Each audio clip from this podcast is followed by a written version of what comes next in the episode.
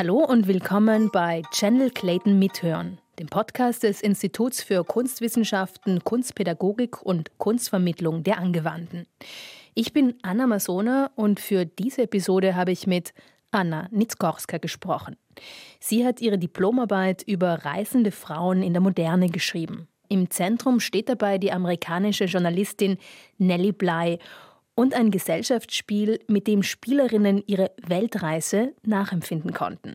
Viel Spaß! Der Ausgangspunkt zu meiner Arbeit war ein Brettspiel, Around the World with Nellie Bly. Es wurde 1890 in New York herausgegeben mhm. und äh, es war anlässlich einem Ereignis der also von einer Zeitung, New Yorker Zeitung herausgegeben, und wurde als äh, Merchandise-Artikel verkauft, um eine Frau zu feiern. Und zwar eine Journalistin, eben mit Namen Nellie Bly, die äh, sich als Wette gestellt hat, den Phileas Fogg aus äh, Jules Verne's 80 Days Around the World, also rund in 80 Tagen um die Welt, zu schlagen. Okay. Sie ist äh, zu ihrer Redaktion gegangen und natürlich mit der Suche nach einer Story, ja. Und sie hat gemeint, ja, ich, ich schaff's, ich mach's schneller. Wow. und sie hat es tatsächlich gemacht. Äh, sie hat es in äh, 72 Tage geschafft. Und äh, das ist eben das, der Ausgangspunkt äh, meiner Arbeit, sage ich mal. Also ich gehe von Spiel aus und ich schaue mir ein bisschen so die Geschichte der äh, Laufspieler an die, also die in die Kategorien von Gänsespieler hineinfallen. Das sind so Laufspieler mit spiralförmigen Bahnen, wo man würfelt. Also man bleibt auf Felder stehen, mhm. die bestimmte Funktionen haben. Mhm. Okay. Und Darf ich weiter? Ja, ja, red weiter, red weiter.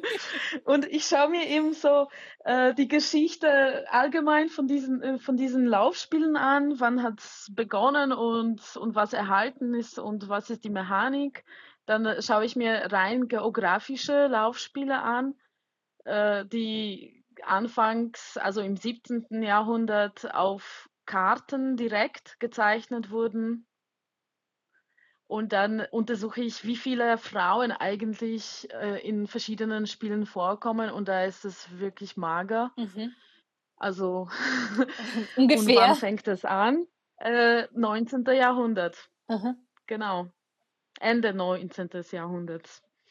Und da komme ich eben zu diesem äh, gesellschaftlichen Diskurs. Warum ist das so? Was ist da mit den Frauen passiert?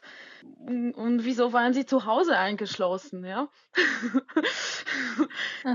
Die Geschichte der reisenden Frauen spreche ich an. Also wann hat es wirklich begonnen? Also mit ähm, natürlich, das war sehr mit der technischen Entwicklung verbunden, also mit, äh, mit Entwicklung der Eisenbahn und da mhm. kommen die ersten Frauen in Spielen vor, äh, aber in Begleitung von Männern.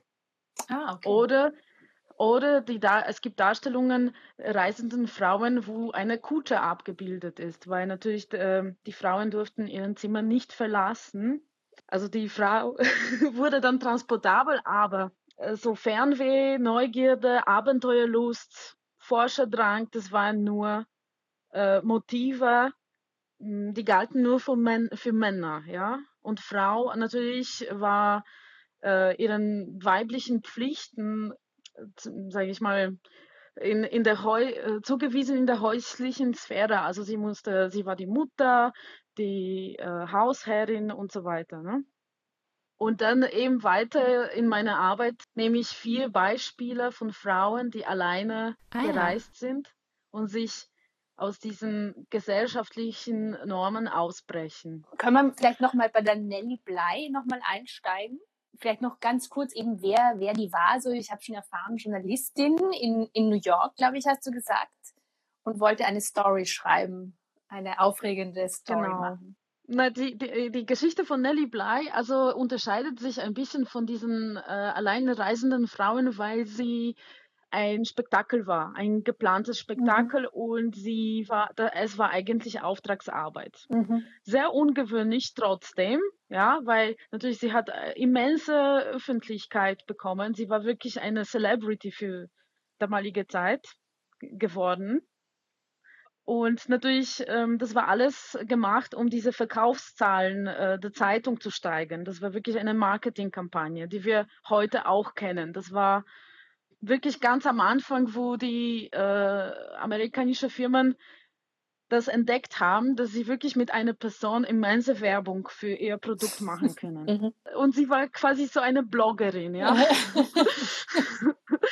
Oder Instagrammerin, wenn es um die Welt reist. Ja. ja, heute ja. Und äh, natürlich Nelly Bly hat äh, einen Reisebericht geführt hat und der wurde dann in der Zeitung publiziert. Mhm. Das war auch die Grundlage für das Spiel. Okay. Mhm die war wirklich ein Ausdruck der modernen Amer äh, äh, amerikanischen Frau, so New American Woman, so tatkräftig, dynamisch und so weiter. Aber das war wirklich verbunden mit diesem äh, kolonialen Netzwerk, mit diesen festen gesellschaftlichen Strukturen. Sie war tief drinnen. Sie hat nicht wirklich was verändert. Ja, sie war in diesen männlichen Strukturen drinnen, nur sie war eine Frau. Das war, das war der mhm. Unterschied. Und sie hat da eben gesagt, ja, man kann die Welt reisen, äh, nur mit äh, englischem Geld und nur mit englischen Sprache. Sie hat sich auch gegen, gegen Ausländer, sage ich mal, sage ich mal. So abschätzig ein bisschen, absch abschätzig. Ja, abschätzend, also mhm. wirklich so ganz, sie hat diese Meinungen, allgemeine Meinungen vertreten, mhm. das wollte ich sagen. Deswegen habe ich äh, nach anderen Frauen gesucht, um zu sehen, wie sie, wie sie sich daraus ausbrechen. Gibt es da was anderes? Und die auch publiziert haben.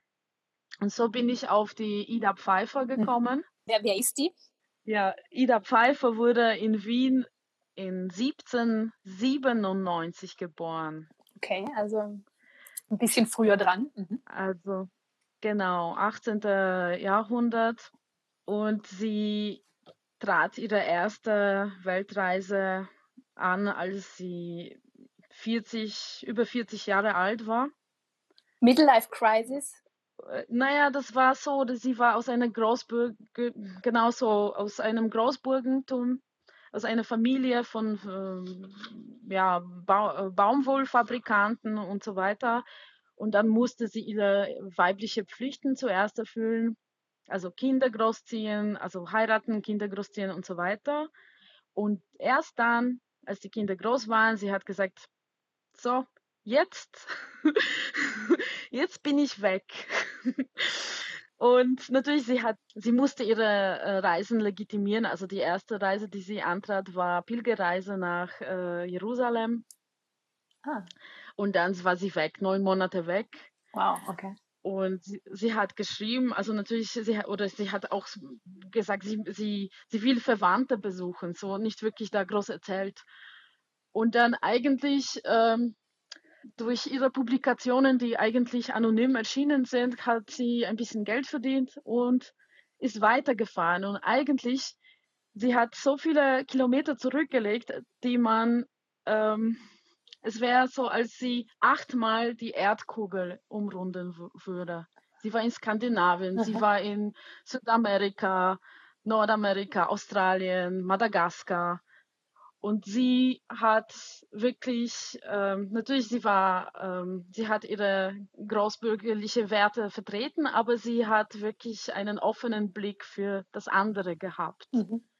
Es gibt äh, ganz viele äh, Objekte von ihr, die ähm, Museum für Völkerkunde Wien von ihr gekauft hat. Ah ja. Das heißt, sie hat da gesammelt. Mhm. Gesammelt und geschrieben und, äh, und ein paar Bücher herausgebracht, die eigentlich für die Frauen, die sich an Frauen richteten, weil es ein ganz anderer Reiseführer äh, oder Blick der Reisenden war. Sie durfte zum Beispiel in Harems hinein. Ah ja. Ah ja. Mhm. ja. Das ist auch sehr, sehr interessant. Und natürlich nicht zu vergessen, sie war an Orten, die äh, noch kein anderer, die war, sie war auch teilweise die erste auf Sumatra oder in Indonesien. Sie ist wirklich durch die Dschungel gefahren und äh, oder zu Fuß gegangen, weil natürlich da keine Wege gab. Und zum Beispiel, ich habe hier einen Satz äh, rausgesucht. Die Mitglieder der kriegerisch gestimmten und gefürchteten Dayak-Stämme beschrieb sie als bescheiden, gelassen, gutmutig, ehrlich und vor allem als zurückhaltend. Und das Schwert tanzte Dayak äußerst zierlich und anständig sei. Das, das Schönste, was sie an derartigen Tänzen bisher gesehen hat. Okay, schön. Hatte sie ein Vorbild eigentlich oder wie, wie, hat, wie, wie hat sie sich das zugetraut? Sie war einfach von Neugier getrieben.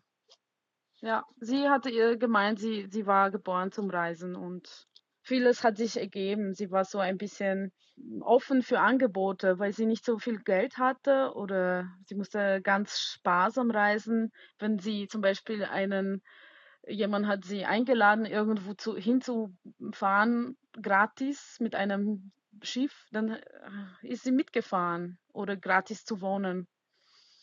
Und von dort aus hat sie quasi das, sie, sie hat den ähm, Nervenkitzel gesucht, ja. Hat sie da wieder in, dann in ihre bürgerliche Gesellschaft wieder zurückgefunden, wenn sie also zurückgekommen ist? Das stelle ich mir nämlich Nein, schwer vor. eigentlich nicht. Mhm. Eigentlich nicht mehr. Also sie, sie ist immer wieder zurückgekommen, äh, um, weil, sie, weil das Geld aus mhm. war. Dann hat sie Publikationen gemacht und dann war sie wieder weg. Ah, ja. Ja, das war Anna Nitzgorska über reisende Frauen und das Reisespiel Round the World with Nellie Bly. Den Link zur Arbeit von Anna findet ihr in den Show Notes.